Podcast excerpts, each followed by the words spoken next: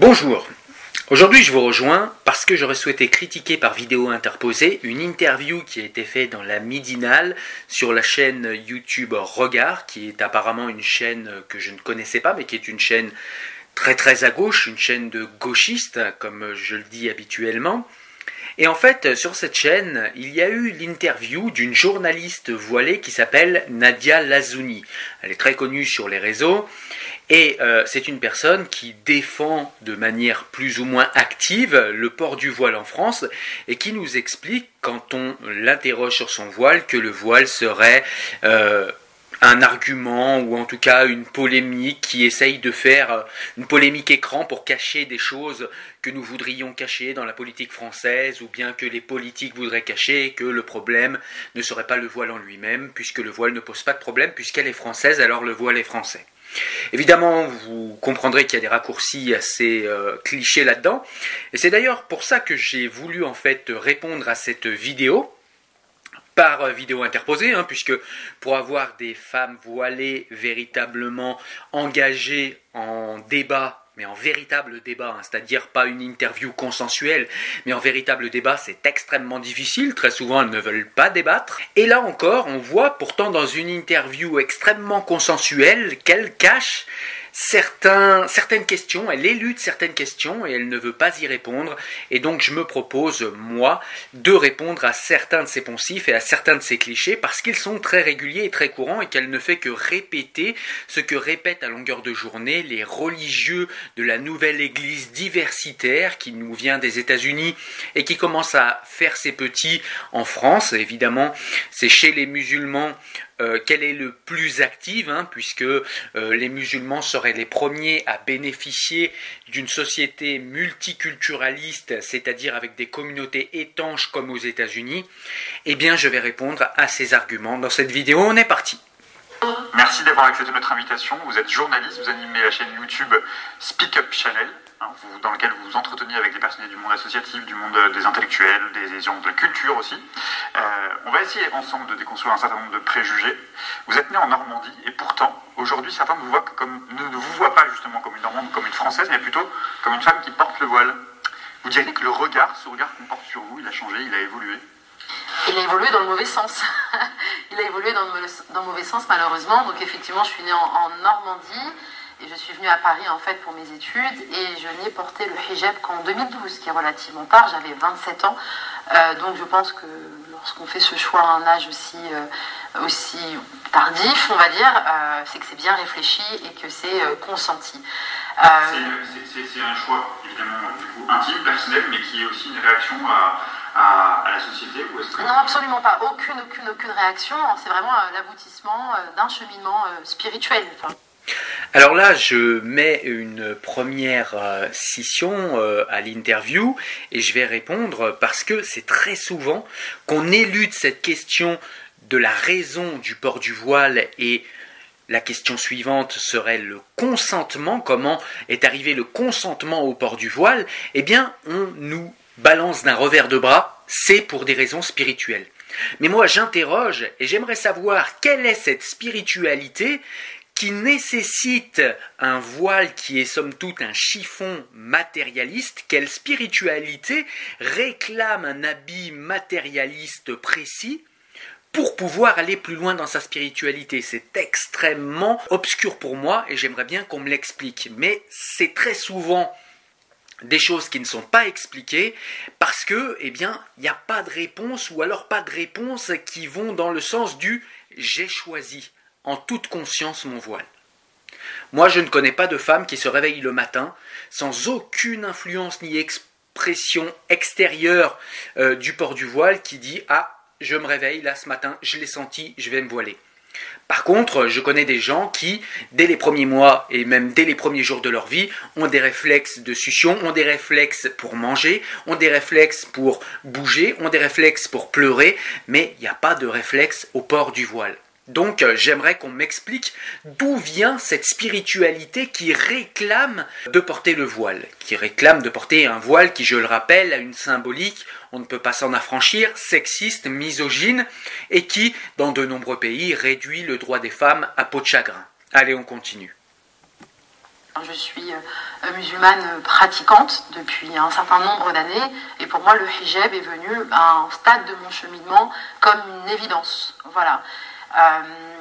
Et donc, pour revenir à votre question, euh, oui, on ne voit euh, effectivement qu'un hijab euh, sur ma tête. En fait, je suis un hijab sur pied. et puis, c'est que lorsque j'engage, en fait, on va dire, le, dialogue avec autrui, que l'on se rend compte qu'il y a un cerveau sous ce, ce foulard. Pourquoi justement aujourd'hui vous pensez que ce débat revient en permanence dans l'actualité? Comment vous l'expliquez? C'est une façon de faire diversion selon vous? Complètement. C'est une façon de faire de diversion. En fait, le hijab mas Alors là, je vous l'avais dit, hein, je vous avais prévenu, interview extrêmement consensuelle, c'est-à-dire que l'intervieweur lui fournit déjà une réponse à, la propre question qu'il pose, c'est-à-dire que le voile serait là pour faire écran à d'autres choses beaucoup plus importantes ou pour faire diversion à des choses qu'on ne voudrait pas voir. Comme si le voile en lui-même ne pouvait pas poser un problème dans une nation qui a été un des phares du féminisme universaliste, et comme si le voile dans ce genre de société ne pouvait pas être en lui-même un problème, un objet d'interrogation au minimum. Eh bien non, pour euh, notre gauchiste et pour Nadia Lazouni, évidemment, c'est forcément, c'est forcément en fait un faux problème ou un cache-sexe. En l'occurrence, sans mauvais jeu de mots. Eh bien, ça n'est pas le cas. Et le problème que ça pose, c'est qu'encore une fois, en fait, on est là pour discuter du consentement et on est là pour discuter de la symbolique et des raisons du port du voile et on va dévier sur complètement autre chose et on va essayer de euh, d'un revers de bras de nous faire oublier pourquoi ce voile est sur cette tête et on va chercher tout un tas d'autres raisons qui sont toutes plus idiotes les unes que les autres. Allez, on continue ce qui dissimule les véritables problèmes auxquels les politiques ne veulent pas euh, faire face. Par exemple, moi, ce que je retiens surtout, c'est euh, l'intervention de M. Blanquer, qui est venu nous dire que le hijab, le foulard, n'était pas souhaitable dans notre société, à un moment où euh, la France traverse une crise sociale sans précédent, à un moment où, au sein de l'éducation nationale, des directrices, des enseignements se suicident sur leur lieu de travail et laissent derrière eux des lettres pour dénoncer les conditions de travail dramatiques. Quelle est la réponse de M. Blanquer? Le hijab n'est pas souhaitable. Ce qui n'est pas souhaitable, M. Blanquer, c'est que vous ignoriez euh, la souffrance finalement de ce personnel enseignant qui a la lourde tâche d'éduquer nos enfants qui sont des adultes en devenir alors là, c'est extrêmement malhonnête ce qu'il se passe ici, c'est-à-dire que Nadia Lazouni nous explique que euh, le ministre de l'Éducation Blanquer aurait répondu les femmes voilées ne sont pas souhaitables quand on lui pose la question euh, des problèmes que rencontrent, des problèmes et difficultés que rencontrent les professeurs. Ce qui est extrêmement malhonnête puisque évidemment que M. Blanquer n'a jamais répondu voile quand on l'interroge sur les difficultés que rencontrent les professeurs. Par contre, on peut quand même retenir que les professeurs ont des difficultés avec un islam de plus en plus conquérant qui empêche dans certains quartiers d'apprendre la théorie de l'évolution au profit du créationnisme islamique et il y a certains collèges et certains professeurs qui dans ce pays ont été mis sous pression et même un qui a été égorgé au nom de l'islam. Mais ceci, nous n'allons pas le questionner ici puisque c'est Nadia Lazouni qui décide qu'il y a d'autres problèmes plus importants la France de demain. Donc s'il y avait des priorités à faire, je pense que c'est ça finalement. Comment vous l'entendez, ce, ce n'est pas souhaitable? C'est euh, euh, le tissu qui n'est pas souhaitable, c'est euh, les musulmans qui ne sont pas souhaitables? On peut, dire, on peut dire plein de choses, oui, on peut le comprendre de manière différente. c'est le hijab, c'est cet islam voilà, c'est celui que c'est. Quand vous dites cet islam, justement, c'est une caricature de ce que aujourd'hui on veut faire de l'islam Voilà, exactement, puisque alors aujourd'hui, alors c'est assez drôle, enfin drôle, c'est joli jaune, hein, bien évidemment. Euh, on nous parle tout le temps d'entorse à la laïcité, etc. Et on a des ministres qui, eux, sont soumis et qui sont liés à ce principe de neutralité, hein, pas nous, hein, les agents du service public, donc des fonctionnaires, qui sont en train de, de, de régir, en fait, finalement, euh, l'islam, qui sont en train de nous dire comment être un bon musulmans euh, français, je pense. Alors là, il y a une confusion qui est régulièrement faite, et ça c'est pareil, c'est emblématique des gens qui ne connaissent pas et ne s'instruisent pas et ne s'enquièrent pas de l'histoire de la laïcisation de la société française. C'est que en France, contrairement aux États-Unis, quand on voit le nom de sa chaîne d'ailleurs euh, avec euh, ses Speak Up Channel, donc on voit que c'est des gens qui sont très influencés par les États-Unis, eh bien contrairement aux États-Unis et à leur société multiculturaliste organisée sur un même territoire géographique et politique en communautés étanches différentes, en France nous sommes une société pluriculturaliste, c'est-à-dire qu'en France la diversité n'est pas un élément important. En France, il n'y a que des citoyens et il n'y a qu'une seule communauté qui est la communauté nationale française. Mais encore, là où je voulais en venir avec euh, cette petite explication de départ, c'est qu'en France, il n'y a pas de neutralité de l'État par rapport à la religion. Ce qu'on demande à l'État, c'est de neutraliser toutes les religions. Et là, c'est complètement différent. Et c'est comprendre la société française que de comprendre que les politiques, justement, ont à se positionner pour neutraliser toute expression religieuse ou toute visée politique des religions dans l'espace politique et dans l'espace public et géographique français. Donc il faudrait réviser Madame Nadia Lazouni. Je pense qu'ils sortent de leur fonction et qui justement piétinent la laïcité se faisant. Enfin, ça me semble euh, évident et ça me semble surtout euh, inquiétant. Il y a les propos du ministre de l'Éducation nationale, il y a d'autres responsables politiques qui, ont, qui, sont allés très très loin, puis il y a aussi ce journaliste qui a comparé euh, le voile au costume SS. Vous vous dites quoi? C'est de la haine, c'est de la provocation, c'est de l'inculture? Alors, tout. C'est tout ça, effectivement. Alors, il y a cette surenchère de ce racisme anti-musulman et surtout anti-musulmane, puisque ce sont les femmes qui sont visibles et donc qui sont identifiées comme appartenant à la, étant de confession euh, musulmane. Je pense que ce monsieur ne pense même pas ce qu'il dit, mais qu'il a alors déjà, on a toujours notre fameux gauchiste qui fournit déjà des réponses à l'interviewé. C'est-à-dire qu'on n'est pas du tout dans une interview critique, on est dans une interview où il donne à la personne qui est interviewée des pistes pour s'échapper de la véritable question. C'est assez particulier, mais c'est sa manière d'interviewer, il en a le droit, mais je trouve ça vraiment bizarre. Second point, on nous dit que la personne qui a prononcé les mots en disant que le voile serait comme la croix nazie, etc., etc., personnellement, je ne pense pas ça et je ne vais pas si loin. Par contre, euh, en l'occurrence Nadia Lazouni, nous dit que la personne qui a dit cela ne pense pas ça. Alors je sais que vous croyez, chère Nadia, en un Dieu omniscient, mais vous ne l'êtes pas, vous, omnisciente. Donc c'est malhonnête de dire que la personne ne le pense pas, vous n'en savez strictement rien. Et en fait, c'est pas important dans l'interview, mais pourquoi je m'arrête là, c'est pour montrer le sérieux de votre réflexion et le sérieux des réponses que vous donnez. On continue. A des ambitions et qu'il essaie d'avoir une visibilité, une reconnaissance médiatique euh, sur le dos de femmes, d'individus. Euh, je, crois que les femmes musulmanes, la question de l'islam et du hijab renarcissise des égaux euh, en manque de reconnaissance. Donc euh, voilà, ce monsieur est juste cherché à faire le buzz, puisqu'on est dans la culture du buzz, on n'est plus vraiment dans du journalisme où on travaille les dossiers et les questions avec beaucoup de, fond et de, profondeur.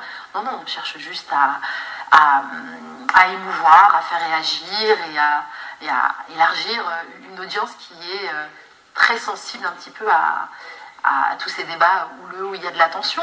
Donc c'est très grave, ce monsieur devrait être mis à pied pour ce qu'il a dit. On, entend, euh, on attend euh, finalement des sanctions parce que qu'est-ce qui va se passer?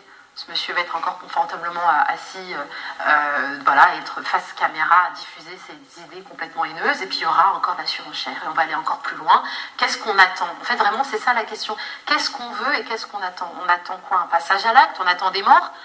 C'est une question qu'avait l'air de se poser euh, Zineb Al-Razawi. Est-ce que pour elle, la preuve du racisme anti-musulman ne se fera que lorsqu'il y aura une femme morte? Chère Nadia, vous nous dites que est-ce que le racisme, on pourra en parler quand il y aura une femme voilée morte? Mais que pensez-vous du coup de tous ces gens qui sont morts par des gens se réclamant de votre religion, par des femmes parfois, parce qu'il y a eu des attentats qui ont été certes déjoués, mais des attentats euh, qui ont été perpétrés par des femmes voilées comme vous, pas forcément en France, même si en France un attentat de femmes voilées avec une bonbonne de gaz dans leur coffre a été déjoué par la police française, par les services secrets français. Est-ce que vous ne vous posez pas, vous, la question, dans un pays où il y a eu plus de 300 morts à cause euh, de la religion de laquelle vous vous réclamez et à cause euh, de personnes qui pensent les mêmes choses que vous au niveau spirituel? Est-ce qu'il n'y a pas là lieu de s'interroger? Je ne dis pas que tous les musulmans sont ainsi ou que vous-même vous êtes ainsi. Je dis simplement qu'il y a quand même matière à s'interroger et je trouve bizarre que vous ne vous interrogiez pas quant à cette matière-là, alors que vous vous interrogez sur un racisme qui n'a pris aucune vie sur ce territoire. Alors qu'en face, il y a un racisme contre les mécréants qui a pris plus de 300 vies et qui semble ne pas vous émouvoir. Enfin, on marche sur la tête. Vous y avez pour partie répondu, mais j'ai envie de vous reposer la question quel sens vous donnez, vous, au port du hijab? Attention, là, le gauchiste se rebelle, il tente de la relancer sur le hijab puisqu'elle n'a pas répondu, et il tente de lui demander quel sens vous donnez au port du hijab. Écoutons sa réponse. Alors oui, effectivement, j'ai répondu. C'est vrai que je ne m'étale pas trop sur ce sujet parce que c'est un choix qui pour moi intime. Donc, euh, Mais ceux qui voient dans ce, quand on a vu l'événement au Conseil régional où euh, l'élu euh, du Rassemblement national a expliqué que ça avait une signification politique, vous comprenez la, confusion, en tout cas la, la, critique, vous entendez cette critique qui, pour certains, serait justement une revendication politique? Alors, en tout cas, oui, alors moi, pour ma part, c'est une démarche, je n'ai pas envie de parler de revendication, mais vraiment une démarche religieuse, personnelle et religieuse. Je pense que la je ne suis pas le porte-voix des femmes euh, musulmanes en France, mais ça serait intéressant de leur poser la question. Euh, je pense que ça s'inscrit aussi dans un cheminement spirituel et religieux. Et là, on a le comble de la malhonnêteté, puisqu'elle nous dit que, eh bien, euh, donc il la relance sur les raisons qui l'ont poussée à porter le voile, et elle nous répond, ah ben je ne sais pas, mais en tout cas, ce serait intéressant de demander à toutes les femmes euh, musulmanes pourquoi elles portent le voile. Mais tu es une femme, tu es musulmane, tu as le voile. Euh, Nadia, pourquoi tu ne réponds pas? Eh bien, tout simplement parce que, encore une fois, tu cherches à éluder la question en nous disant que c'est spirituel, que c'est intime, en nous faisant comprendre pudiquement que nous ne devons pas interroger ce choix. Ce choix est questionnable et la question quant au port de ce voile est tout à fait légitime. Et je vois que tu essayes ici, je suis passé au tutoiement parce que je trouve que c'est plus simple, mais je vois ici que tu essayes d'esquiver encore une fois la question qui t'a été posée pourtant d'une manière extrêmement consensuelle. Politique, mais c'est ça qui est dingue, c'est qu'on parle de nous, mais on ne nous pose pas la question ben, tu dis, on parle de nous, mais on ne nous pose pas la question. Mais en l'occurrence, on vient de te poser la question et tu nous fais tout un laïus pour éviter d'y répondre. Comprends que pour un cerveau bien fait, ça paraît suspect. De la dimension qu'on donne en fait à ce hijab. Tout le monde théorise sur euh, le hijab et on ne donne pas la parole aux premières concernées. Et donc c'est ça qui est aussi euh, risible, c'est qu'on nous dit que la France islamise, qu'il y a de plus en plus de hijab dans la rue, etc. On n'est pas capable d'en inviter une sur un plateau ça relève vraiment du fantasme. Justement, euh, je rebondis là-dessus parce que c'est vrai que beaucoup théorisent sur l'idée du grand remplacement et effectivement, on vous voit assez peu euh, euh, ni à la télé, ni dans les fictions, ni dans les médias d'une manière générale. Cette invisibilisation, c'est quelque chose que vous dénoncez, vous revendiquez l'idée de pouvoir aujourd'hui faire votre métier de journaliste, par exemple, à la télévision ah, Complètement, oui. Speak Up Channel, donc c'est le média qui a été créé il y a un peu plus de deux ans, vise effectivement à contribuer à une meilleure représentation des groupes dits minoritaires. J'ai un peu un problème avec ce, mot-là, mais c'est comme ça qu'on peut, comprendre euh, ça. Encore une fois, j'ai un problème ici. La visibilité des groupes minoritaires. Dans une république laïque universaliste, chère Nadia Lazouni, il n'y a pas de communauté, de diversité minoritaire. Il n'y a que des citoyens que la société perçoit d'une manière neutre. Vous parlez tout à l'heure, vous parliez d'une neutralité. Eh bien, c'est ici qu'elle est, euh, requise la neutralité, c'est-à-dire que il y a une neutralité quant à l'appréhension des citoyens. Ce que vous êtes, ce que vous portez dans votre cœur, votre spiritualité, votre foi ne nous intéresse pas, et c'est pour ça que le drapeau de votre foi, le tag de votre foi, et surtout votre foi euh, présentée par sa symbolique la plus misogyne et la plus antiféministe, ne nous intéresse encore moins. Il faut comprendre cela. certains concepts et certaines réalités plutôt. Et, euh, donc oui, à un moment donné, on regarde la télé et on se dit mais je ne me vois pas, euh, que ce soit dans les publicités, c'est-à-dire ce qui est encore plus marquant, c'est dans les publicités le fait de ne pas voir cette diversité entre guillemets.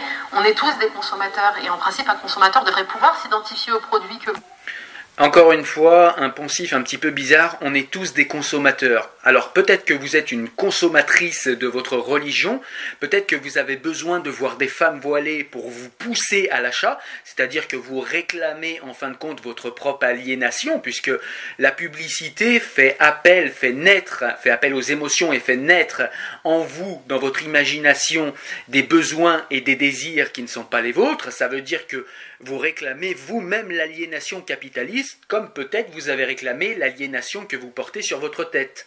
Je ne sais pas si c'est le cas, mais la question est posée, puisque vous réclamez de pouvoir voir des gens qui vous ressemblent à la télé pour pouvoir vous donner envie de consommer.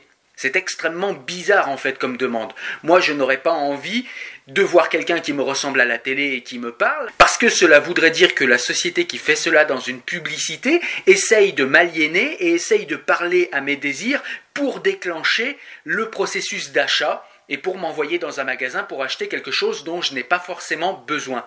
Réclamer ça comme une consommatrice me paraît extrêmement bizarre, mais en tout cas, vous êtes clairement plus dans cette phrase-là et dans ce moment-là de l'interview du côté des matérialistes consommateurs plutôt que du côté de ceux qui se réclament d'une spiritualité ou d'une métaphysique qui ne serait pas ancrée dans la matière.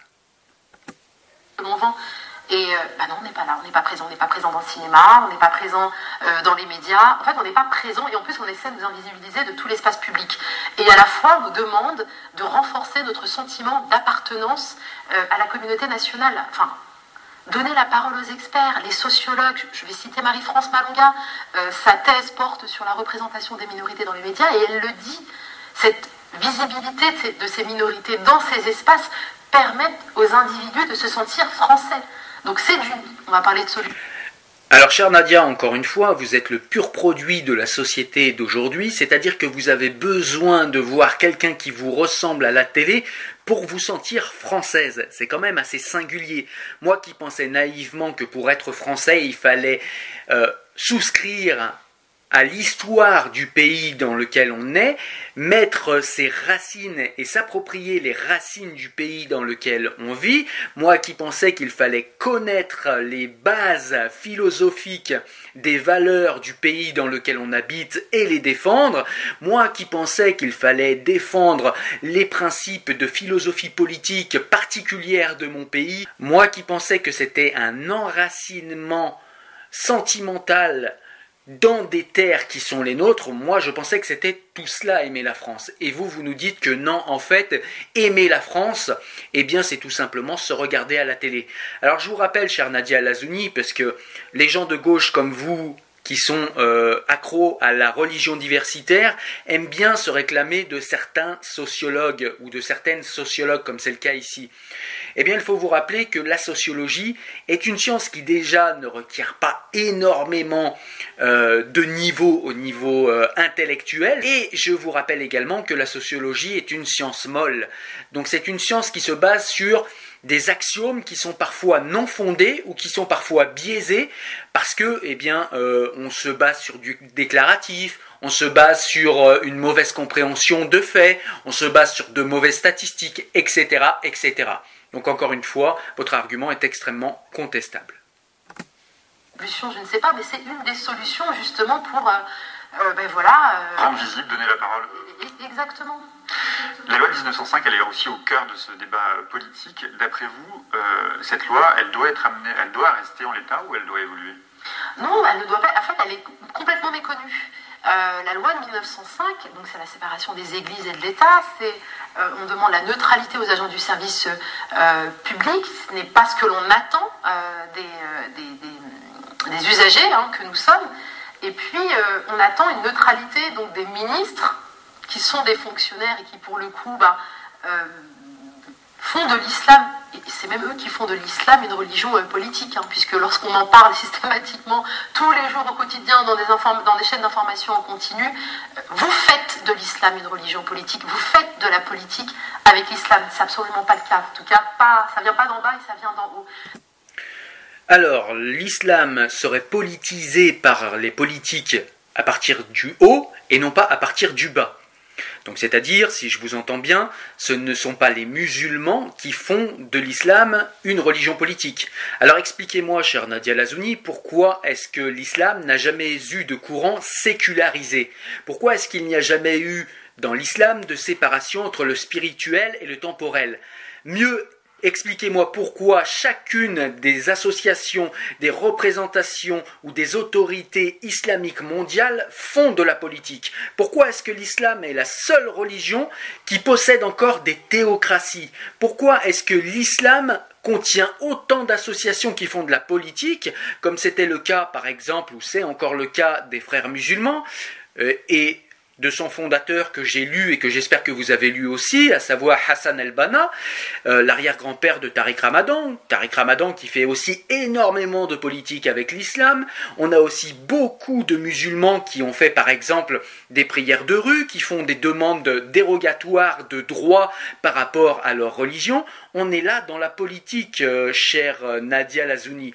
On est aussi dans la politique lorsque vous demandez de voir des voiles à la télé. On est clairement dans de la politique, puisque, je vous le rappelle, puisque vous l'avez encore répété, que euh, on attend de nos ministres qu'ils soient neutres.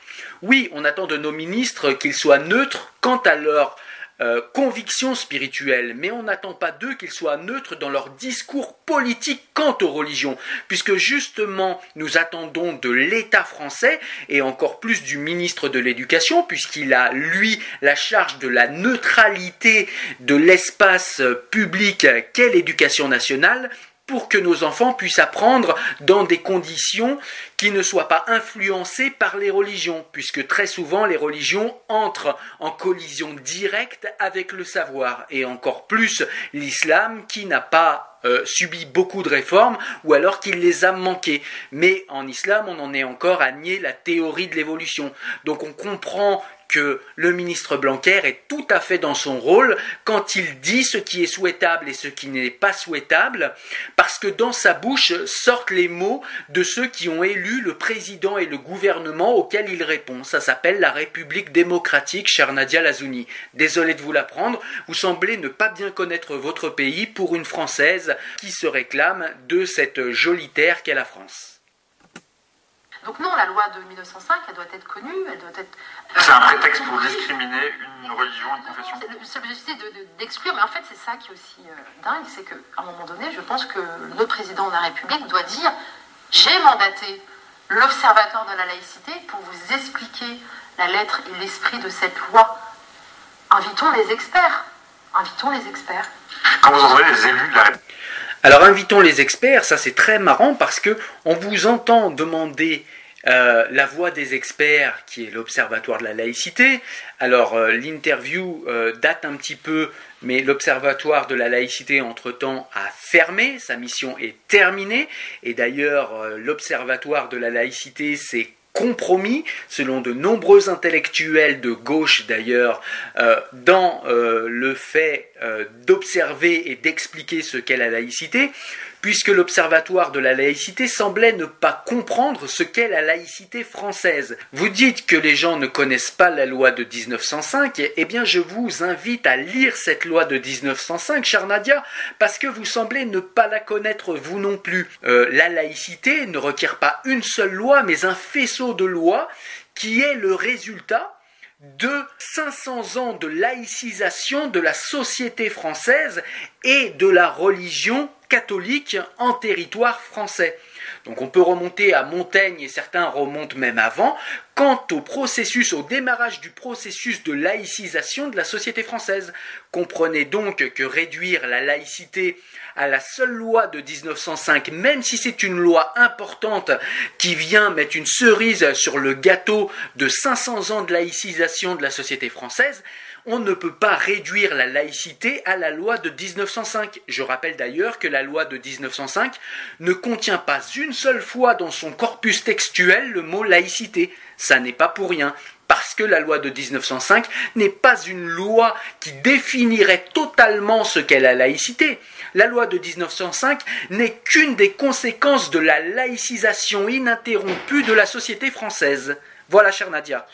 Les élus de la République, encore une fois, expliquaient qu'il faut interdire le voile dans l'espace public. Euh, comment ça vous fait réagir? Eh ben, je me dis qu'ils ne veulent pas vivre dans une société euh, démocratique et qu'ils sont. Euh, c'est un discours qui, pour moi, clairement anti-républicain. Enfin, la... Alors, vous, vous avez l'air de confondre en fait deux concepts. C'est-à-dire que vous nous dites que ces gens qui voudraient interdire le voile dans l'espace public, même si moi, personnellement, je ne suis pas d'accord avec eux, vous nous dites qu'ils ne vivent pas ils ne veulent pas vivre, pardon, en démocratie. Je vois pas bien le rapport en fait. Ça voudrait dire que pour vivre en démocratie, il faudrait céder aux moindres caprices des citoyens euh, d'une nation. Ça me paraît très infantile comme préhension de la démocratie. Second point, vous dites que ces gens ne sont pas républicains. Et vous n'expliquez pas en quoi ils ne sont pas républicains. En quoi ne seraient-ils pas républicains Puisque justement la République, contrairement aux démocraties qui ne sont pas républicaines, la République, c'est d'imposer une vision de la société aux citoyens. Donc si le voile, euh, si ce symbole misogyne ne fait pas partie de euh, la direction que l'État ou qu'un gouvernement souhaite donner à sa nation par les outils de la République, c'est son droit le plus absolu, chère Nadia. DHT date quand même de 1789. Un, article, je crois de mémoire que c'est l'article 10, j'espère que je ne dis pas d'erreur, mais nul ne doit être inquiété pour ses euh, opinions, qu'elles soient religieuses, politiques. On a euh, aussi la Constitution qui garantit cette liberté religieuse. Euh, la France est partie à des conventions internationales qui, une fois de plus, on renouvelle notre engagement à respecter et garantir ces libertés. Donc ce sont des gens qui ont un problème avec la liberté. En fait, là, on a deux soucis dans ce que vous nous dites. Vous nous dites que, eh bien, euh, la Constitution euh, protège le droit à la liberté de conscience. Effectivement, c'est vrai, la France fait partie de ces pays qui ont la générosité et le génie de donner aux citoyens la liberté de conscience. Seulement, la liberté de conscience, ça n'est pas la liberté d'afficher un symbole misogyne et patriarcal, ultra-patriarcal, devrais-je dire, qui dans bien des géographies asservissent les femmes, et ça n'est pas non plus le droit de pouvoir faire tout et n'importe quoi au nom de la religion. Il y a des gens qui vont réclamer tout et n'importe quoi au nom de la religion, c'est le cas de nombreuses sectes, eh bien nous sommes obligés de leur dire non. Et ça n'est pas parce qu'il y a liberté de conscience dans notre pays qu'il faut accepter n'importe quelle pratique de n'importe quel religieux. Et ça n'est pas enlever ou retirer la liberté de croire en ce que l'on souhaite que de dire que telle ou telle pratique, en l'occurrence pour le voile une pratique misogyne, est interdite. Vous comprenez bien que ça n'est pas la même chose. Vous essayez de nous faire croire que le voile est une expression religieuse et que comme la laïcité, vous voyez ce que je veux dire, vous faites ce qu'on appelle un syllogisme. C'est un faux raisonnement en fait, c'est un raisonnement fallacieux parce que vous nous dites que puisque la République est censée protéger dans sa constitution les religions et que le voile est religieux, alors la République doit protéger la religion. Ce qui est un raisonnement syllogique fallacieux parce que ça n'est pas parce que un comportement est religieux qu'il est acceptable. Dans les années 90, des sectaires de l'ordre du temple solaire ont voulu se tuer et se donner la mort. Eh bien, ça n'est pas parce qu'ils se réclament de raisons religieuses que nous allons accepter qu'ils se tuent. Pareil, dans les années 90, nous avons eu des gens qui, au nom de la religion, en l'occurrence au nom de l'islam, réclamaient la dépénalisation de l'excision des femmes et des petites filles c'est effectivement quelque chose qui me paraît à moi barbare, et nous ne pouvons pas, sous prétexte que c'est religieux, accepter que ces pratiques aient lieu sur notre territoire. Je, par exemple, je vais euh, exagérer le propos, mais on ne pourrait pas en France, parce que certains le croient, et c'est le cas en islam, vous ne pouvez pas le nier, certains pensent qu'il est religieux de lapider une femme adultère. Si je suis votre syllogisme un peu imbécile, puisque la France protège euh, le droit à la religion et la liberté de conscience, et puisque euh, la lapidation émane d'une doctrine religieuse, alors la France devrait accepter de voir certaines de ses concitoyennes de confession musulmane se faire lapider. Évidemment, c'est complètement idiot. Donc ça n'est pas parce qu'une pratique est religieuse que cela en fait directement et d'office une pratique qui serait pertinente, adéquate et acceptable en République. Nous pouvons quand même questionner les pratiques religieuses, même si nous avons cette fameuse liberté de conscience et cette liberté de croire ce en quoi euh, nous souhaitons à l'intérieur de nous et à l'intérieur de notre intimité, qu'est notre maison, qu'est notre euh, euh, corps, qu'est notre intériorité. Donc peut-être que la France ou l'état de droit n'est pas le cadre juridique qui leur va très bien et ils peuvent peut-être aller vivre dans d'autres pays plus autoritaires où ils pourront nous asséner de leur, de leur discours discriminant et liberticide. Alors, ce qui est liberticide, ce n'est pas d'interdire justement quelque chose qui est liberticide. C'est-à-dire que si on vous écoute, le simple fait d'interdire le voile serait liberticide. Donc ça veut dire que si je suis cette euh, rhétorique imbécile, eh bien cela veut dire que le fait d'interdire aux gens de se balader nus dehors est liberticide. Et donc vous pourriez de ce fait comparer la France à une théocratie, tout simplement parce qu'on refuse que les citoyens se baladent nus dehors. Vous comprenez bien qu'une interdiction vestimentaire ne fait pas la dictature la dictature répond, ou le totalitarisme islamique, en l'occurrence dans des États théocratiques comme l'Arabie saoudite ou l'Iran, ne répond pas au simple fait d'interdire les petits caprices de certains ultralibéraux qui n'ont pas compris l'esprit et la lettre de la laïcité française qui, au-delà de la fausse liberté qui serait le droit à l'auto-aliénation, la France est une nation qui est capable de restreindre certaines de vos libertés pour vous amener par la puissance de l'entendement et de la rationalité vers l'émancipation. Préjugé numéro 2, Nadia Lazouni. Vous êtes une femme soumise. Ah, totalement, mais ça se voit. Vous voyez bien que je suis soumise. Alors là, il y a mon frère, il y a mon père, il y a mon neveu, il y a mon oncle qui m'ont accompagné pour pouvoir faire cette interview. Parce que naturellement, je ne peux pas me tenir devant vous, devant un homme pour répondre à vos questions. Donc je pense que ma seule présence suffit à, à prouver le contraire. Hier soir, justement, je, vous parlez de la soumission des femmes, eh bien, vous n'êtes pas forcément soumise, bien que ce soit le cas dans bien des pays, dans bien des quartiers et dans bien des familles, mais avoir un voile, ce n'est pas forcément être soumis à un frère, un cousin, un homme euh, qui serait de votre famille, mais c'est être soumise à une idéologie qui est extrêmement patriarcale, misogyne dans le texte même. Donc c'est à cela que vous êtes aliéné, c'est à cela que vous êtes soumise, c'est à une orthopraxie, à une compréhension extrêmement orthodoxe de votre religion. Et c'est à cela que vous êtes surtout et uniquement soumise.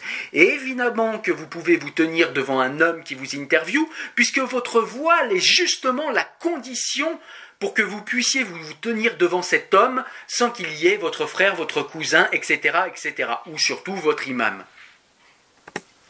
Je me permettais de vous poser cette question parce que après le débat qu'il y a eu sur France 2 avec euh, euh, M. Castaner, la journaliste Nathalie Saint-Cric, après sa prestation, euh, est revenue sur cette notion de liberté qu'elle a relativisée en disant que le port du voile, s'il y a une culture, un environnement familial, social qui s'impose à soi, c'est sans doute vrai, mais ce n'est pas que vrai pour le voile, c'est aussi vrai pour la manière dont tout le monde s'habille finalement, non? Et complètement, vous avez complètement, la, réponse est, là. Alors encore une fois, eh bien même euh, Nadia Lazouni est décontenancée puisque le gauchiste en fait lui donne ses propres excuses. Donc euh, elle nous dit que, enfin en tout cas c'est le gauchiste, mais elle acquiesce et le gauchiste lui nous dit que eh bien, le fait de s'habiller euh, provient forcément d'une culture, d'une éducation et euh, ne provient pas de nulle part. C'est effectivement le cas, pour une fois je suis d'accord avec eux, mais ils ne poussent pas la réflexion assez loin, puisque effectivement si notre manière de nous habiller n'est pas hors sol et provient forcément d'une éducation, d'une culture, d'une société, tout ce qui est transmis par les cultures, les sociétés et les familles n'est pas misogyne, ne porte pas une symbolique misogyne, une symbolique oppressive comme peut porter le voile. Donc, euh, si effectivement on peut dire que chacun est influencé par son milieu social quant à la manière de s'habiller qui est la sienne, on ne peut pas en déduire que le voile en devient légitime, puisque reste toujours la question de sa symbolique misogyne dont on ne parle pas ici, de sa symbolique ultra euh, patriarcale dont on ne parle toujours pas ici, et surtout de cette fameuse obscure raison euh, métaphysique qui ferait du port du voile quelque chose d'obligatoire qu'on ne pourrait pas enlever quitte à en défier une société tout entière euh, Enfin, je pense qu'elle a fait, j'ai encore des, certains euh, comment dire, rudiments de, mes cours de, sociologie. Effectivement, oui, vous avez raison, madame, il y a tout ce processus de socialisation. Donc, euh, on va grandir avec les codes de la famille dans laquelle on a grandi, dans les cercles d'amis vont influencer effectivement nos choix.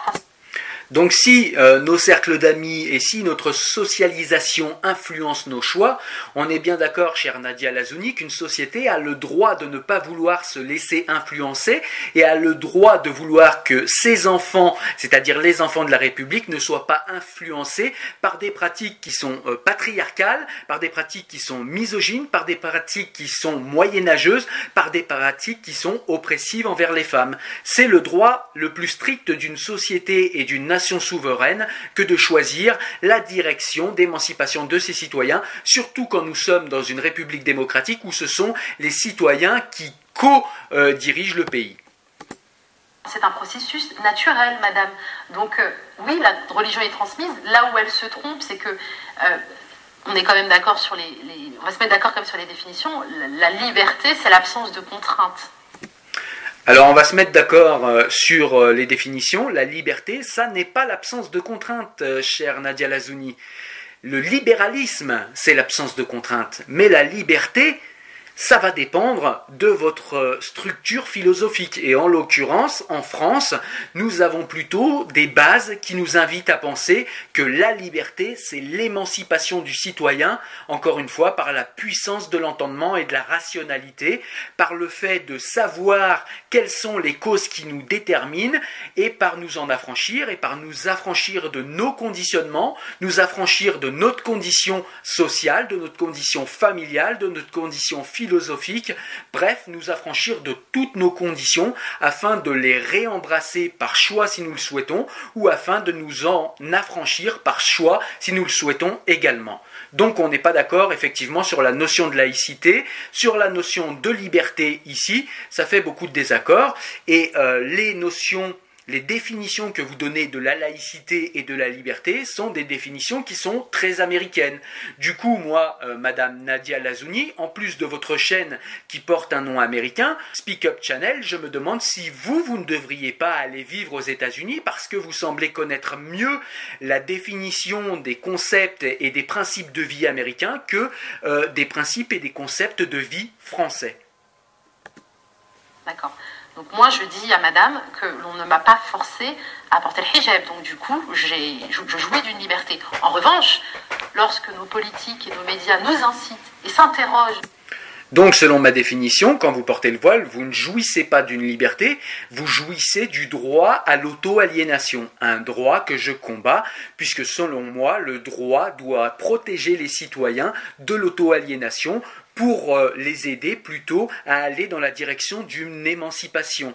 Chaque liberté, chaque droit supplémentaire doit être questionné à l'aune de l'éthique et de la morale, même si effectivement les libéraux n'aiment pas l'éthique et la morale, puisque l'éthique et la morale sont les seuls freins au droit qu'ils confondent avec la liberté, puisqu'un nouveau droit n'est pas forcément une nouvelle liberté. Si par exemple demain on me donne le droit de travailler le dimanche, mais que j'y sois contraint par la nécessité de finances qui sont trop basses pour que je puisse vivre ou payer mon crédit de maison, alors j'aurai un droit supplémentaire, mais ce droit supplémentaire va m'aliéner puisqu'il va me forcer à travailler le dimanche. On voit donc que droit et liberté n'est pas la même chose. Donc quand on donne le droit à une personne de porter le voile, eh bien ça veut dire qu'on lui donne le droit de s'auto-aliéner, c'est-à-dire qu'on lui donne le droit de renoncer à sa liberté de s'habiller comme elle veut et de retirer quand elle souhaite ce voile. Il n'y a que la France et la laïcité qui permettent ce choix-là. L'islam, c'est-à-dire la religion de laquelle vous vous réclamez, ne permet pas ce choix. Et le libéralisme américain ne permet pas non plus ce choix puisque l'auto-aliénation et l'avilissement de soi est pour un Américain la première et la plus importante de ses libertés, ce qui n'est pas le cas en France. Sur euh, l'opportunité de nous interdire à porter le hijab, donc on exerce une contrainte et donc on nous prive d'une liberté. Finalement, c'est quoi le problème selon vous? C'est euh, le problème, c'est l'islam ou c'est les musulmans? Euh, Le problème, c'est tel qu'il est posé aujourd'hui, tel qu'on voit la haine qui se répand sur les médias, dans les, sur les réseaux sociaux. Et je pense que, je pense que de tout temps, euh, on a toujours cherché un ennemi commun euh, lorsqu'il euh, s'agit de, de, oui, voilà, de, de, de, faire diversion et de ne pas s'occuper des véritables problèmes. Donc il n'y a pas de problème avec l'islam ou le problème avec les musulmans. On a créé un problème. Il n'y a pas de problème avec l'islam et les musulmans en France. Mais où vit cette chère Nadia Lazouni? 300 morts au nom de l'islam, des milliers de morts dans le monde au nom de l'islam, des gens qui ont beaucoup travaillé sur l'islam, qui étaient des musulmans, des gens comme Mohamed Talbi, Mohamed Harkoun, des gens aujourd'hui comme Rachid Benzine, comme Abdenour Bidar, euh, comme Ouda Sharawi en son temps, comme Wassila Tamzali, féministe algérienne, etc., etc. Tous ces gens s'interrogent sur les problèmes euh, de radicalité en islam depuis des années et depuis des siècles pour certains si on remonte à Ibn Sina ou à Ibn Rushd, mais Nadia Lazouni décrète aujourd'hui qu'il n'y a aucun problème avec l'islam. Encore une fois, ça sent l'ignorance à plein nez et euh, cher Nadia Lazouni, si vous ne connaissez pas votre propre religion, on a un véritable problème. Le problème en fait c'est les racistes, pas les musulmans. Le problème, c'est les racistes. Ok, là je vais répondre, ça va être clair, net. Il n'y a pas de race euh, hijab, il n'y a pas de race islamique. Ça n'existe pas. Donc le racisme n'est pas la question. Donc euh, cet argument est nul et non avenu. Je sais que c'est un des arguments préférés. Euh, le racisme, l'islamophobie, toutes ces choses-là ne peuvent pas exister en France, puisque je le rappelle, en France, depuis 1791, le blasphème n'est plus un sujet de discussion. Le blasphème n'existe pas, puisque vous aimez euh, chère Nadia euh, Lazouni, j'ai dit qu'on donc puisque tu aimes, chère Nadia Lazouni, ramener la France au droit civil ou au droit constitutionnel, eh bien je te rappelle que euh, le blasphème n'est plus dans le droit constitutionnel français depuis 1791. Donc le racisme contre une religion ou la médisance contre une religion n'existe pas dans ce cher pays qui est le tien comme le mien, la France. Et, et le problème, c'est aussi peut-être leur incompétence à faire face aux vrais enjeux, aux vrais défis de notre, de notre société. Les vrais enjeux, les vrais défis. Encore une fois, l'argument du cache-sexe, je ne vais pas y répondre, j'ai déjà répondu tout à l'heure, mais ce qu'on peut dire euh, en plus ici, c'est que selon euh, Nadia Lazouni, l'émancipation de la femme et l'émancipation des petites filles quant à la pratique misogyne et ultra-patriarcale qu'est le voile n'est pas une question sérieuse, n'est pas une question intéressante. Eh bien, il va falloir souffrir, Nadia Lazouni, que cette question soit pour nous une question intéressante, soit pour nous une question importante, et nous n'avons pas à nous sur ce qui est important ou non pour vous. Je comprends bien que le fait d'interroger votre propre aliénation n'est pas votre priorité première, mais c'est la nôtre. Et euh, voilà, vous savez ce qui va se passer, c'est un grand classique hein, jusqu'aux prochaines élections. Donc on va euh, présenter euh, le musulman comme un ennemi de l'intérieur. Hein, il y a la tarqiya en plus de ça, ils ont fait des espèces, il y a une hiérarchisation chez les musulmans, il y a ceux qui dissimulent leur vraie foi, et donc on serait potentiellement tous affiliés à des groupes terroristes. Puis on aura le Front National versus un parti un peu plus démocratique et on demandera aux musulmans de se mobiliser pour faire barrage à ces idées. Vous diriez qu'il y a une instrumentalisation politique par ce gouvernement, par exemple, du sujet euh, du débat actuellement pour faire justement de ce qu'Emmanuel Macron voudrait faire, un débat entre Marine Le Pen et lui-même? Oui, oui, puis c'est pas le seul. Je pense qu'ils sont dans la droite ligne aussi de ce qui a été fait avec le gouvernement précédent. Ils ont vu que ça fonctionnait bien et, euh, que ça leur garantit euh, certains mandats lors des. En tout cas, sur 5 ans, ça leur garantit un beau travail, mais c'est quand même assez euh, criminel. Je... Alors je pense là, euh, cher Nadia, que tu confonds en fait l'instrumentalisation de la réalité, ce qui est un fait, et ce qui est quelque chose, une discipline dans laquelle les politiques excellent. Effectivement, ils récupèrent des polémiques, ou ils récupèrent un état de fait dans la réalité, pour que cela serve leurs intérêts. Ça n'est pas toujours le cas, Dieu merci, il reste des hommes de conviction, mais c'est le cas pour beaucoup de politiques, et je ne cherche pas du tout à le nier. Mais entre récupérer quelque chose et créer quelque chose, il y a une différence. Ce ne sont pas les politiques français qui créent les problèmes que l'islam pose en France. Les politiques ne font que se servir de ces problèmes, ne font que se servir des faits d'armes, entre guillemets, des musulmans, pour pouvoir effectivement euh, briguer des mandats électoraux. Mais ça ne va pas plus loin. Encore une fois, je le répète, en conclusion, ne pas confondre le fait d'exploiter un problème qui existe à des fins électorales et le fait de créer un problème de toute pièce. Le problème n'est pas créé de toute pièce. Moi, contrairement aux gauchistes qui t'interviewent, j'ai grandi dans ces quartiers-là et je sais que le problème est factuel et le problème est factuel pour bien des gens. Je pense que le mot, il est peut-être même pas assez fort. Euh, j'espère qu'ils n'ont pas conscience de la violence euh, que les femmes musulmanes visibles, et même celles qui ne sont pas visibles, et même les musulmans, et même, tout, et même les non-musulmans. Je pense qu'aujourd'hui, on voit une manifestation quand même, une solidarité comme ça. Une pétition qui, euh, qui, marche très bien d'ailleurs. Exactement, un ras de, de, toute la société française. En fait, l'islamophobie, le, racisme anti-musulman n'est pas le problème que des musulmans. Il est le problème de tous les Français. Et les Français et les Françaises attendent euh, des personnes que l'on a élues qu'elles œuvrent pour la concorde euh, nationale. Effectivement, mais œuvrer pour la concorde nationale, là on sera d'accord, ça n'est pas forcément, encore une fois, accepter le moindre caprice de euh, citoyens, de communautés citoyennes. Euh, ce n'est pas forcément accepter le caprice qu'est le voile. On peut aussi interroger le voile et être contre le voile et être dans la concorde. Sinon, on accepterait absolument tout. On accepterait que les nudistes se baladent dehors, on accepterait que les pédophiles violent des gamines, etc., etc. pour la concorde nationale. C'est complètement idiot. C'est pas un argument en fait.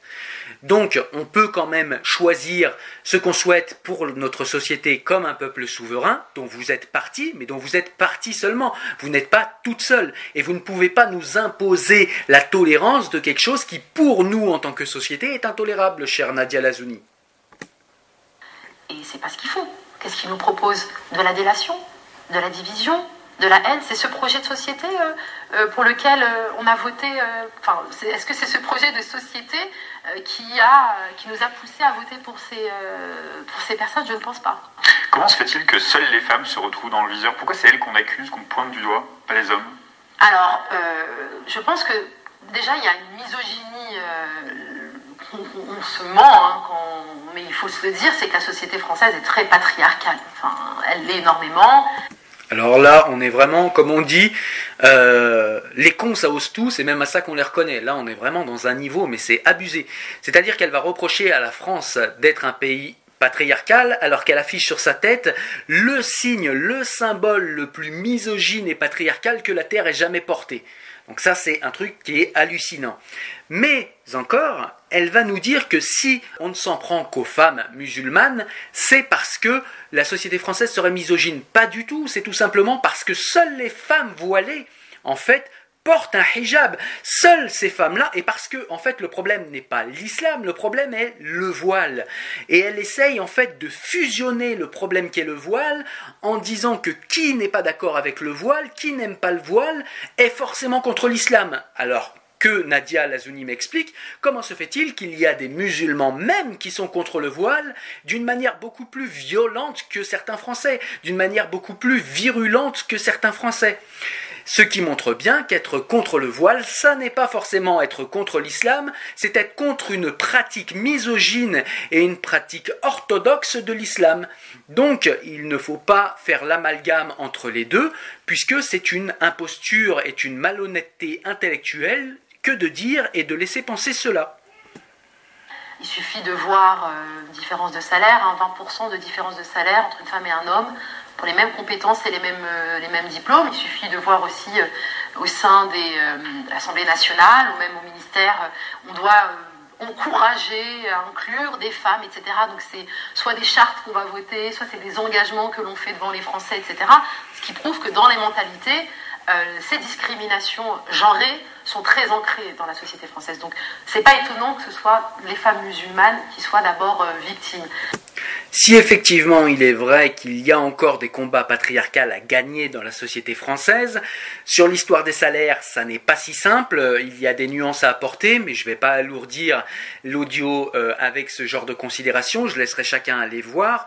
Mais surtout, euh, Nadia Lazouni est très forte pour euh, une tête qui est mal faite, mais est très malhonnête pour une tête bien faite, c'est qu'elle euh, relie directement le fait que nous rejetons le voile islamique euh, très misogyne sur la tête des femmes musulmanes par le fait que la société française serait ultra-patriarcale ce qui est vraiment une imposture, mais euh, extrêmement euh, grossière, puisque, encore une fois, les sociétés qui se réclament du voile, les sociétés qui imposent le voile, et même les quartiers où le voile est la règle, sont les endroits les plus misogynes que la Terre ait porté, beaucoup plus misogynes qu'un simple problème de salaire, beaucoup plus misogynes qu'un simple problème de grammaire, beaucoup plus misogynes qu'un simple problème de nombre. Donc il faudrait euh, que Nadia Lazouni euh, se réveille et qu'elle regarde les choses avec beaucoup plus d'objectivité, parce qu'on voit là clairement les euh, racines de l'aliénation qui se matérialisent par le voile qui est sur sa tête. Euh, elles sont visibles, elles sont identifiées, et puis il y a aussi cette obsession du hijab, qui est une obsession bien française. Moi, mes parents sont algériens. Donc les cérémonies de dévoilement, les propagandes pour pousser les Algériennes euh, donc, euh, qui vivait déjà dans l'Empire colonial français. Alors on nous sort euh, le point Godwin, merci Nadia Lazouni, la fameuse colonisation qui demandait aux gens de se dévoiler.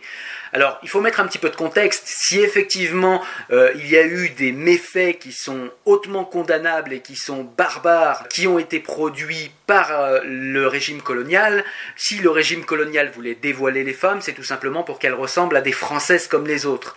Ensuite, ce qu'on peut dire, c'est que Nadia euh, Lazouni se rappelle beaucoup du dévoilement des Occidentaux, mais elle a l'air de faire euh, une amnésie partielle sur un fait qui est beaucoup plus récent, qui était le fait que des femmes se faisaient égorger en allant à l'école pendant la décennie noire algérienne, puisqu'elle nous parle de l'Algérie, si jamais elles ne portaient pas le voile.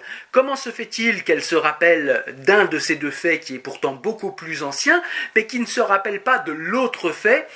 Qui faisait des petites filles des cibles de choix pour les islamistes du GIA et d'autres islamistes encore, qui réclamaient que les petites filles, les femmes se voilent, sinon on leur coupait la tête. C'est quand même beaucoup plus agressif beaucoup plus agressif pardon, que ce qu'a fait la société coloniale. Et pourtant, cela n'a pas marqué l'imaginaire de Nadia Lazouni. J'en suis très étonné, ou pas euh, à se dévoiler, à se découvrir on est dans une forme comme ça de, continuité. Oui, voilà, il n'y a pas eu cette rupture finalement avec. Euh... Nadia Lazouni, féminisme et voile, c'est incompatible oui, oui, oui, en fait, on est incompatible avec tout. Enfin, vraiment, c'est terrible, c'est terrible. Alors, c'est quoi le féminisme? C'est euh, reconnaître euh, le droit aux femmes de disposer leur corps comme elles l'entendent. C'est euh, l'égalité, aller vers une égalité entre les hommes et les femmes. Donc, je le disais tout à l'heure, ça va, on n'est pas écervelé, on n'est pas idiote. Si on a choisi de porter le hijab, surtout dans un contexte où c'est très compliqué de le porter, c'est qu'on y a bien réfléchi à deux fois avant de le faire. Euh, donc euh, non, voilà, j'ai choisi de porter mon hijab, donc euh, je peux dire que je suis féministe. Alors le fait d'être féministe, contrairement à ce que pourrait penser une enfant de 8 ans, je vous pensais, je te pensais, pardon, Nadia Lazouni, un petit peu plus intelligente, puisque tu te réclames d'une intelligence supérieure, tu te réclames de euh, quelqu'un qui sait ce qu'elle fait quand elle euh, euh, consent à porter le hijab, eh bien tu nous dis que le féminisme, c'est faire ce que l'on veut de son corps. Et encore une fois, on est ici dans un féminisme américain qui n'est pas du tout la tradition française, donc on se demande si tu n'as pas été élevé par des Américains ou par trop de séries télé, puisque tu nous parlais de la télé du coup trop de séries télé américaines, mais le féminisme en France, c'est l'émancipation de la femme, c'est-à-dire emmener la femme vers une liberté, mais avec une dimension éthique. C'est-à-dire que faire ce que l'on veut, ça n'est pas du féminisme. Et d'ailleurs, faire ce que l'on veut de son corps, c'est exactement le même argument que ceux qui sont pro-prostitution et qui nous disent qu'il faut laisser les femmes se prostituer parce que certaines le font avec leur plein consentement sans jamais interroger ce consentement, sans jamais aller véritablement voir le pourcentage de personnes qui ont consenti et le nombre de personnes qui n'ont pas consenti, et quand bien même elles auraient consenti, qu'en est-il de l'éthique de ce genre de pratique? Donc non, euh, Nadia Lazouni, être féministe, ça n'est pas faire ce que l'on veut de soi et de son corps. Être féministe, c'est vouloir effectivement les mêmes droits et devoirs, parce que vous parlez souvent de droits, mais les mêmes droits et devoirs pour les hommes et les femmes au sein d'une société, mais c'est également chercher une émancipation avec une euh, synergie éthique pour les hommes et les femmes. C'est ça être féministe en France, madame Nadia Lazouni. Et je me demande ce que tu as lu comme féministe pour avoir cette définition du féminisme. Est-ce que tu n'aurais pas lu Virginia Woolf? Est-ce que tu n'aurais pas lu Judith Butler? Est-ce que tu n'aurais pas lu toutes ces euh, personnes qui sont euh, des personnalités féministes, je leur concède, mais féministes américaines? Euh, je me bats aussi pour l'égalité euh, des hommes et des femmes. Je dénonce aussi euh, euh, les harcèlements subis par les femmes sur les lieux de travail et les féminicides. On en parle. On en parle. tous les deux jours, en France, une femme meurt sous les coups de son compagnon. Voilà, tout à l'heure on parlait du hijab. Est-ce que le hijab fait diversion? Oui. Qu'est-ce qu'on fait pour ces femmes? Est-ce que les hommes qui battent ces femmes et qui perdent leur vie, ces hommes sont de confession musulmane? Alors en fait, on ne peut pas savoir si ces hommes sont plus souvent de confession musulmane, tout simplement parce que les statistiques ethniques sont interdites dans notre société, chère Nadia Lazouni. Donc on ne peut pas dire que tous ces hommes sont musulmans, et on ne peut pas dire l'inverse non plus. Donc, euh, c'est une question qui n'en est pas une et c'est un argument qui n'en est pas un. Seulement si dans notre pays, on a des statistiques pour savoir combien de femmes meurent sous les coups de leurs conjoints, et c'est quelque chose qui est extrêmement important de combattre, on est bien d'accord là-dessus, c'est même quelque chose qui est une nécessité de porter à l'attention de tous, on est bien d'accord là-dessus également, mais c'est sans rapport avec le voile, puisque le voile est un autre problème, et le voile a une consonance misogyne et on sait qu'il y a des femmes qui ont été quittées parce qu'elles ont refusé de porter le voile, on sait aussi qu'il y a des femmes qui ont pris de l'acide sur le visage parce qu'elles ont divorcé ou refusé de porter le voile, et ceci s'est passé en France, chère Nadia Lazouni. Ça se passe effectivement encore plus dans les pays où le voile est la règle, ou dans les quartiers où le voile est la règle en France, mais cela se passe, chère Nadia Lazouni, et je voulais aussi expliquer que si en France nous avons des statistiques pour savoir si les femmes meurent sous les coups de leurs conjoints, c'est parce que c'est un problème qui est important pour la société française. C'est un problème qui est encore présent, qui est en cours de résolution, mais c'est un problème qui est important pour nous. Nombre de pays qui adoptent le euh, symbole misogyne que vous avez sur la tête se foutent de ce problème et voire même l'encouragent. On peut parler de l'Algérie où il y a parfois des campagnes qui euh, encouragent les hommes à faire porter le voile à leurs femmes. On a tous en tête euh, ce fameux sondage qui montrait que les femmes algériennes, par exemple, considéraient qu'il était normal d'être frappées lorsqu'elles n'obéissaient pas à leur mari. Et ça n'est pas parce qu'il y a d'autres problèmes euh, qui sont patriarcales dans la société, ça n'est pas une raison pour que nous n'interrogions pas le voile islamique, le hijab et tout ce à quoi il nous renvoie en termes de misogynie encore une fois. Peut-être, je ne sais pas, c'est ce qu'on va apprendre. Là, il y a eu une grosse grève tout à l'heure d'ampleur nationale pour un droit de retrait. Est-ce que c'est pas lié au, transport, voilà Est-ce que c'est lié au hijab? Est-ce que c'est lié à l'islamisation de la France? Je pense qu'à un moment donné, il va falloir faire face à ses responsabilités et arrêter d'insulter euh, l'intelligence des Françaises et des Français. J'ai une dernière question, Nadia Laveni. Ils ont détruit ma vie, avait déclaré cette femme qui était simplement venue accompagner des enfants au conseil régional de Bourgogne-Franche-Comté. Euh, les femmes voilées euh, ne peuvent pas ressortir indemnes d'une telle violence. Quelles peuvent être les conséquences selon vous? Le repli identitaire. Oui, effectivement, une des conséquences qui est presque inévitable et même naturelle lorsqu'on vous fait comprendre que. peur, voilà le repli identitaire, en fait, là on est dans une inversion accusatoire, c'est-à-dire que le repli identitaire serait le fait de personnes qui ne sont pas euh, acceptées comme elles sont, et là en l'occurrence avec un voile. Mais est-ce que porter un voile n'est pas déjà le signe d'une orthopraxie et le signe d'un communautarisme, puisqu'on ne en fait, on refuse les us et coutumes d'une société et on se conforme aux us et coutumes d'une autre société qui est hors géographie et hors pacte républicain, hors pacte social, qu'est le pacte républicain et social français. Donc il est là le, communautarisme et le repli, il est déjà là. Quant à dire que la vie d'une femme a été brisée tout simplement parce que euh, trois phrases ont été prononcées contre elle, même s'il y a eu un emballement médiatique derrière, je suis désolé, mais vraiment, ça fait victimaire et là, on est dans le too much. Est-ce que les gens qui ont perdu à cause de l'idéologie islamiste euh, des femmes, des hommes, euh, des maris ou des enfants, et dernièrement, par exemple, euh, le professeur Samuel Paty, ou bien les gens qui sont sous protection policière comme Mila, comme les survivants de la rédaction de Charlie Hebdo, est-ce que eux n'ont pas une vie qui est beaucoup plus détruite qu'une femme qui a simplement reçu quelques mots extrêmement agressif, mais ça ne reste que quelques mots. Il ne faut pas exagérer. On vous fait comprendre que vous n'êtes pas désirable comme vous êtes. On vous humilie devant tout le monde, devant votre propre enfant. Est-ce que vous avez envie de retourner Parce qu'on va dire que c'était euh, quelque part une micro-société? C'était euh, conseil euh, régional avec des élus de la République. Cette sortie pédagogique s'inscrit dans cette opération Ma République et moi. Vous voyez tous les symboles qu'il y avait quand même. Et donc ce jour-là, spécifiquement ce jour-là, cette femme se fait humilier devant les caméras du monde entier. Je dis du monde entier parce que j'ai été contactée par un média pakistanais pour commenter cette affaire. Donc déjà, il faut se poser la question de comment la France est regardée euh, euh, sur la scène internationale. Alors, tu m'en voudras pas, Nadia Lazouni, mais comment le Pakistan voit la France, c'est le cadet de mes soucis. Comme si le Pakistan avait des leçons de droit, des leçons d'humanisme et des leçons euh, sociétales à donner à la France. On parle de la France, Nadia Lazouni. Ce que le Pakistan pense de la France, nous n'en avons absolument rien à faire. Ce qui compte pour la France, c'est ce que pensent les Français de la France. C'est je comprends que vous vivez, d'ailleurs votre voile en est le symbole, vous vivez de manière horizontale par et pour le regard des autres. Mais la France ne vit pas par et pour le regard des autres. La France vit pour elle-même et pour les principes et les valeurs qu'elle défend.